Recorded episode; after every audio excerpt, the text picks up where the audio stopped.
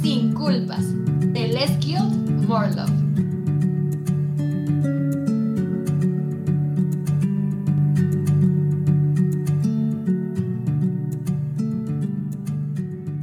Buenas tardes, buenas noches, buenos días, personitas.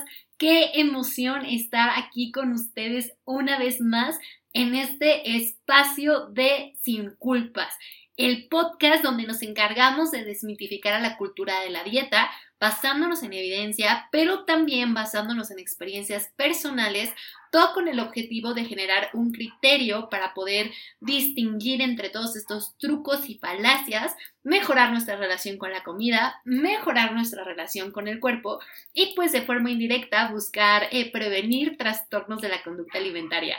Yo soy Dani Roldán, su host, y estoy muy feliz de estar un lunes más con, con ustedes. Como les he dicho últimamente, Sin Culpas es un espacio que me nutre, que me encanta y que de verdad disfruto muchísimo todo el proceso, desde planear los capítulos, eh, buscar invitados que hemos estado trabajando en ello, desarrollar las historias, investigar, que también me permite mantenerme actualizada. Y bueno, es una joya. Así que como siempre los invito que para que empecemos este capítulo vayan por algo de tomar o si es tiempo de comida pues vayan por su comidita. Acuérdense que pues este espacio también eh, se abre para la alimentación intuitiva así que escuchen a sus señales de hambre y saciedad si es, eh, si es que desean comer y si no permítanme acompañarlos en este ratito de chorchita donde el tema que les traigo el día de hoy va asociado a las siguientes frases que lo más seguro es que las han escuchado. Por ejemplo, esa típica oración de es cuestión de fuerza de voluntad. O también esta parte de creer que somos malas personas porque no tenemos suficiente autocontrol cuando se trata de el momento de comer o también esta parte de creer que si no estamos alcanzando cierto número en la báscula, si no estamos obteniendo resultados en medidas, en tallas, pues realmente somos indisciplinados, no tenemos fuerza de voluntad. Todo este tipo de frases tan realmente, yo creo que punitivas, ni siquiera motivadoras, o sea, realmente punitivas, son falacias, falsas promesas, estafas y trucos que vienen de la cultura de la dieta, porque se han apoderado de palabras sumamente poderosas, manipulándolas para caer en este ciclo de las dietas. Y pues con este capítulo quiero invitarte a resignificar cómo ves el ejercicio, a resignificar cómo ves la comida, cómo ves tu cuerpo, para que pues de esta manera podamos romper con todas estas creencias limitantes. Eh, esto se trabaja mucho en lo que es el enfoque de la alimentación intuitiva, lo pueden encontrar en el libro e incluso si están interesados lo podemos trabajar juntos en consulta. Eh, entonces vamos a platicar de tres falacias que nos propone la cultura de la dieta. Vamos a tratar de resignificarlas y darles un sentido importante dentro de este modelo de la alimentación intuitiva. Así que la primera eh, es que la fuerza de voluntad no es la solución. Y ustedes me dirán, ¿cómo? Y sí, como les he dicho, siento que la palabra fuerza de voluntad y disciplina se han romantizado demasiado, se han vuelto un ideal, se han vuelto hasta un estatus moral, estas dos palabras. Y se ha vinculado demasiado a la cultura de la dieta, sobre todo por este culto al cuerpo como esta asociación de que si tú quieres, puedes tener ese tipo de cuerpo a través de la alimentación y el ejercicio. Y aquí hay varios puntos importantes, oigan. Primero que nada, que es una frase que a mí me encanta, que es, aunque todos hiciéramos el mismo tipo de alimentación y todos hiciéramos la misma rutina de ejercicio, todos seguiríamos teniendo cuerpos diferentes. Entonces, esta asociación de fuerza de voluntad disciplina igual a cierto tipo de cuerpo, hay que tener cierto cuidado de generalizarlo o hacer todo blanco o negro. Y pues es que la realidad es que la fuerza de voluntad no se puede medir con la misma vara para todos. Eh, a mí me gusta mucho tratar este tema con mis pacientes y lo abordo desde una perspectiva mucho más compasiva. Eh, por ejemplo, yo les puedo decir que para ciertas personas, sobre todo aquellas que padecemos un, problema de salud mental, muchas veces la fuerza de voluntad radica en levantarte de la cama. Imagínate una persona que pueda estar pasando por depresión, por algún trastorno de la conducta alimentaria, que tenga crisis de ansiedad, de ataques de pánico. El simple hecho de estar un día más es cuestión de fuerza de voluntad. O, por ejemplo, eh, la palabra disciplina. Una persona sumamente disciplinada puede ser aquella persona que tiene su negocio, su emprendimiento o que está entrenando para un maratón, pero eso no necesariamente está asociado al tipo de cuerpo o relación con la comida que tenga esa persona. Entonces es muy importante que nosotros empecemos a disociar literal genera, empezar a generar disonancia cognitiva, en otras palabras menos técnicas, ruido en esta asociación de fuerza de voluntad y disciplina es igual a sí obtener o no obtener un tipo de cuerpo, porque eso ya es súper determinista y reduccionista. Eh, hay algo muy bonito que en el mismo libro de la alimentación intuitiva describen. Eh, Stephen Covey tiene una definición etimológica sobre la palabra disciplina que él estudia que la palabra disciplina viene de la etimología de discípulo y que es un discípulo es una persona que actúa y sigue ciertos valores que son importantes para él o ella. Entonces ahí es donde empieza a cobrar sentido la palabra disciplina. Volvemos al ejemplo de una persona emprendedora. Una persona emprendedora tiene como valor su empresa, Supongamos, es una persona que está buscando crear un emprendimiento social que pueda impactar en la pobreza. Entonces, sus valores van a verse reflejados en ese proyecto. Entonces, tiene disciplina porque está buscando seguir esos valores. Entonces, está siendo discípulo, está teniendo disciplina. Lo podemos ver claramente en el ambiente del deporte. Los deportistas suelen ser personas muy disciplinadas porque sus valores y motivaciones son los que los siguen eh, impulsando a buscar ese movimiento. Sin embargo, es muy distinto cuando este valor impuesto es lo que tenemos que conseguir. Por ejemplo, eh, no sé, si a mí me, para mí el valor es mi bienestar, mi salud integral, mi convivencia con mi familia, mi trabajo, mi noviazgo, eh, ser una persona muy holística, pero se me impone que mi valor tiene que ser un cuerpo ideal. Y ese es mi valor. Aunque yo nunca me lo había planteado, la sociedad me dijo, tu valor es esto, este cuerpo. Entonces, por ende, me voy a empezar a volver, entre comillas, disciplinada, porque tengo que perseguir ese valor. Pero al final del día no es mi valor intrínseco y muchas veces esta sociedad se ha encargado de imponernos valores sumamente terrenales, sumamente superficiales, que no es que tengan nada de malo, sino que cuando eso se vuelve nuestro único objetivo, realmente ni siquiera es algo que nosotros anhelemos, es algo que nos impusieron. Entonces es en donde empieza a haber este choque de por qué tengo que perseguir esto, a veces se pierde eh, de manera mucho más rara la motivación, porque es cómo puedo ser disciplinado en todas estas áreas de mi vida y en esto no. Es porque no tiene congruencia con tus valores. Entonces es importante que empecemos a resignificar toda esta parte de la relación con la comida y nuestro ejercicio para ver esta cuestión de la disciplina. Es muy distinto que yo dijera, yo hago movimiento porque me gusta, porque lo disfruto y estoy teniendo un objetivo competitivo. Entonces, pues voy a mantenerme con una cierta constancia y con ciertas eh, como estructuras, no porque no las pueda romper, las puedo romper claramente, pero yo decido desde una perspectiva de salud y bienestar seguir estos valores. En cambio, si están impuestos, es en donde tenemos que empezar a hacer esta conexión de que disciplina no se mide en si obtienes el tipo de cuerpo que te prometieron que tenías que tener, sino más bien en encontrar esta, este punto de equilibrio entre procurar y seguir estos planes y valores que yo tengo de manera constante sin que se vuelvan una obsesión. Suena sumamente complicado, pero yo diría que esa es la disciplina.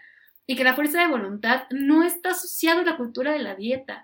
Es más, tengo un post en mi Instagram que si gustan seguirnos, estamos como arroba lgmorelove-bajo. Y en este post digo, la fuerza de voluntad no existe. Y una compañera, colega nutróloga me contesta, la fuerza de voluntad son los papás, eh, haciendo referencia a esta broma de, de Santa Claus, ¿no?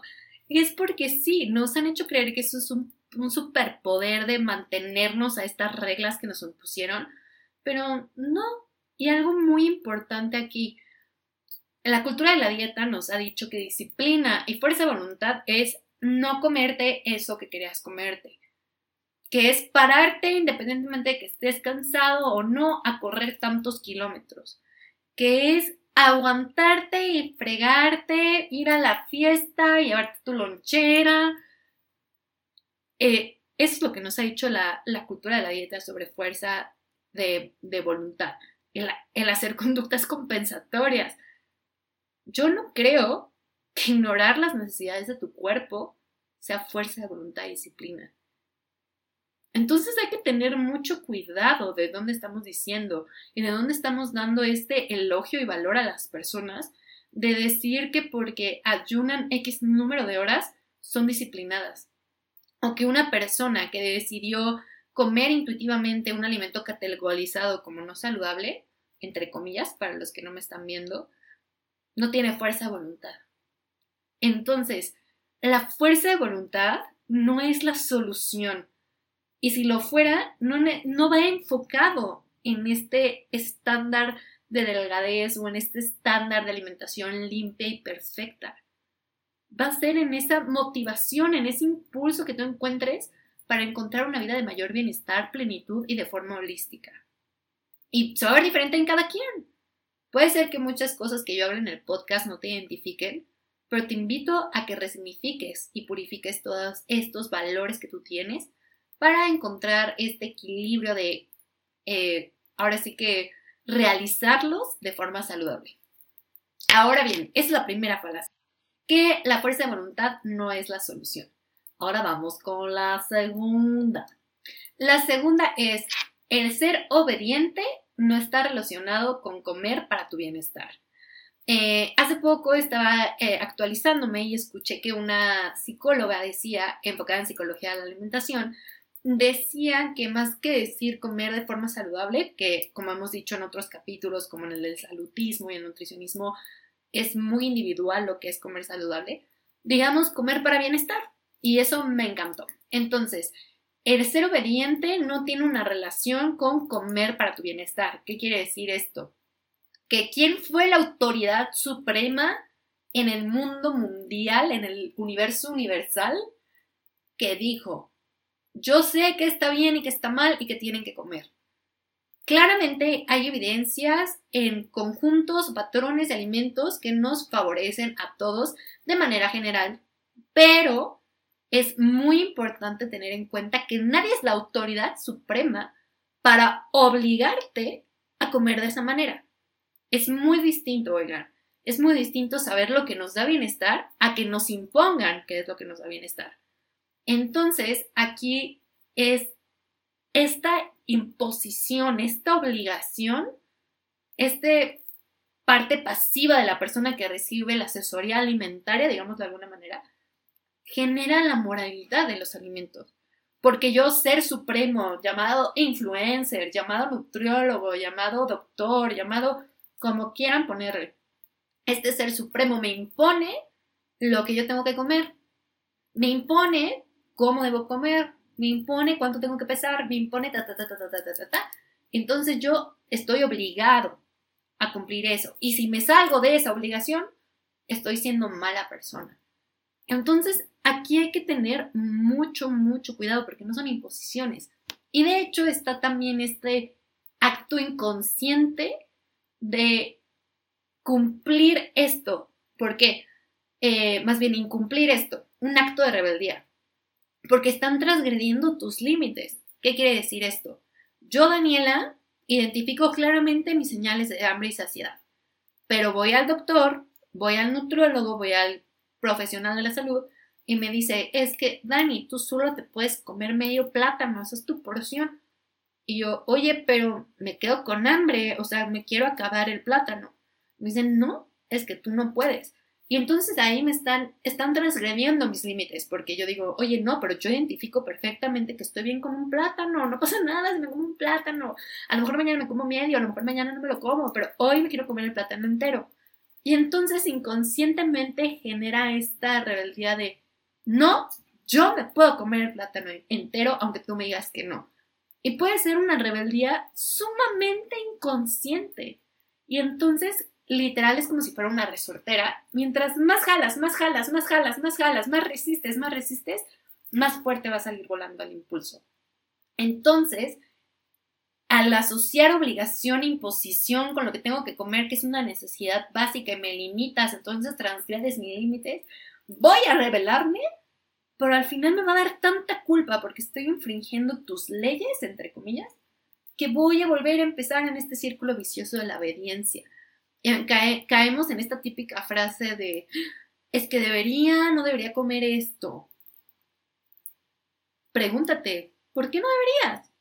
Por ejemplo, si tú sabes que tienes un caso de gastritis, que de verdad traes un reflujo terrible, y ahí dices, ok, a lo mejor no me voy a tomar un limón, así, o agua de limón, porque me puede generar demasiadas ideas y eso a mí me lastima no es que no deberías, es que yo decido para mi bienestar, después de haberlo analizado, este, entendido, que no, no lo quiero porque me lastima.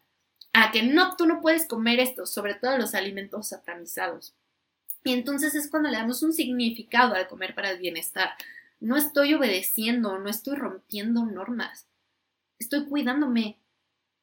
Punto final. O sea, no tengo que rendirle pleitesía al dios este de la nutrición, ni tengo que someterme ante los influencers, que health coaching, que yo soy health coach, ¿no? Pero como esta parte de, de no tengo que vivir en el deber ser.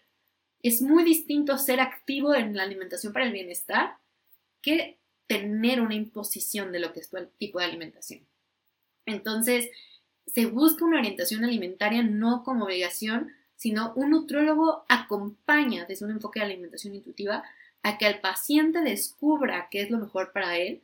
Si ya se sabe con evidencia que esto le puede ayudar, se le sugiere, pero jamás como una imposición. Entonces, esto es súper importante. Pregúntate por qué no debería y explora. Entonces, ya llevamos. La fuerza de voluntad no es la solución, la obediencia no está relacionado con el comer para tu bienestar. Y el último, recuerda que no es tu culpa. Hablando de sin culpas, creo que este punto queda perfecto. ¿Por qué? Porque la cultura de la dieta nos hace creer que somos seres diferentes.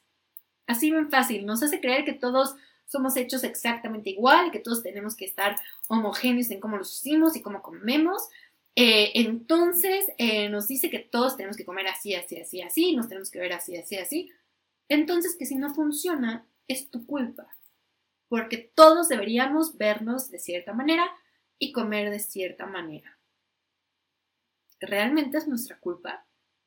Así como decíamos al inicio, el ejemplo de que aunque todos comiéramos igual, hiciéramos el tipo de ejercicio, nos seguiríamos viendo distintos, aquí atrás, eh, si me están viendo en pantalla, tengo un arbolito de la abundancia que me regalaron de mi cumpleaños y hace eh, unos episodios tenía un jarrón de flores. Son completamente distintas las flores. Cada una recibe un cuidado sumamente distinto y al final no les estamos exigiendo que todas se vean iguales. Entonces, ¿por qué hacemos lo mismo con nosotros si la cultura de la dieta nos hace creer que es nuestra culpa? Es como, es que es tu culpa que tengas eh, celulitis, es tu culpa que tengas estrías. Es tu culpa, es tu culpa. Cuando la realidad es que no, porque soy un ser humano distinto. Y si esa forma de alimentación es una imposición para mí, es una limitación, es una violencia, una forma de violencia, perdón, al final del día no es mi culpa. Es culpa de este sistema de ideales que nos impone valores, que nos impone creencias limitantes, para que sigamos cayendo en este círculo vicioso. eh, platicaba con mi prima, ella también es nutrióloga, y yo le decía, qué curioso que sigamos creyendo que el cambiar el plan de alimentación, el dar ciertas características es la solución, cuando nos hemos dado cuenta que la gran mayoría de las personas, por más que hagamos esos cambios, no les estamos ayudando a encontrar la solución. ¿No será más bien que el problema es eso? Y no vamos a caer en la eh, tampoco vamos a caer en el reduccionismo contrario, ¿no? De decir, ya, todo está mal, no, no hay que enfocarnos en orientación alimentaria, porque no. Lo que importa aquí es decir, no todos somos iguales. Y por ende no es nuestra culpa que las cosas no estén funcionando cuando nos dan a todos lo mismo. Ojo con esos planes semipersonalizados, porque no están siendo para ti. Y por ende, va a parecer que es tu culpa que no esté saliendo bien las cosas. No es tu culpa. Y cuando te das cuenta que estos valores, estas cargas no tienen por qué ser tuyas, vives una alimentación desde el autocuidado, desde el bienestar, respetas a tu cuerpo, disfrutas el movimiento, de que son los principios de la alimentación intuitiva, dejas de sentir culpa porque nadie te lo ha impuesto y nadie te ha dicho que estás mal. Entonces, estas tres falacias por parte de la cultura de la dieta, tenemos que empezar a cuestionarlas, tenemos que empezar a preguntarnos por qué, por qué yo soy culpable, por qué tengo que obedecer, por qué no tengo fuerza de voluntad. Más bien es resignificar. Claramente, el querer buscar un bienestar para ti implica disciplina, pero eso no va a ser resultado de cómo te ves o qué comes. Claramente, estás haciendo selecciones entre toda la variedad de alimentos, pero no es que escoger uno estés desobediendo y en el otro estés atinándole. O más bien también, si no funciona o no se obtiene el, objetivo que tú te planteabas, es tu culpa. La realidad es que no.